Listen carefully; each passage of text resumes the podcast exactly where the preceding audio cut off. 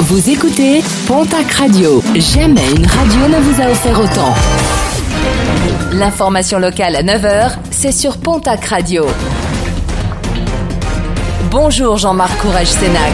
Très belle matinée. La plaine de Naï, toujours sous le choc après le décès d'un ado de 13 ans victime d'un malaise cardiaque lors d'un cours de sport. De nombreux témoignages de soutien et des hommages, notamment de la part du club de rugby dans lequel il évoluait. Une cagnotte solidaire a été mise en place par la sœur de la victime. La somme récoltée permettra de financer la sépulture et l'enterrement. Une cagnotte disponible sur le site Litchi. Fausse alerte dans le Gers, les analyses effectuées dans un élevage de Casobon ont démontré qu'il ne s'agissait pas d'un cas de grippe aviaire. La surveillance renforcée, mise en place dans plusieurs communes gersoises et landaises proches de l'élevage, a été levée dans la foulée. À Tarbes, la fermeture du centre nautique Paul Boiry. Dès le 25 octobre, une série de travaux va être menée. Réfection totale du petit bassin et du bassin olympique où l'inox va remplacer le carrelage. D'autres travaux sont prévus pour offrir de nouveaux services aux usagers.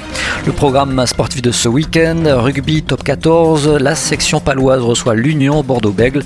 Le Biarritz Olympique se déplacera à Castres dimanche, déplacement du Stade Toulousain à Lyon. En Pro D2, Mont-de-Marsan reçoit ce soir l'équipe de Rouen.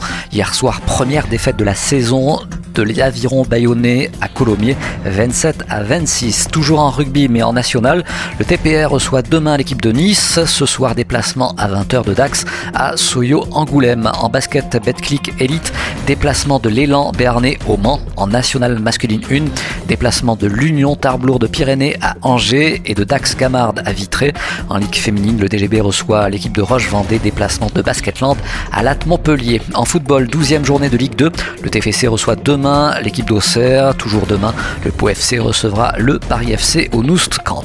Et puis un petit marché d'artisans créateurs locaux, ce sera ce week-end du côté de l'Artelier, rue Carnot, à Tarbes. Une dizaine d'artisans créateurs, céramique, linogravure, bijoux en origami, sculpture sur os, peinture sur porcelaine, confection textile ou bien encore savonnerie seront présents. L'entrée est libre.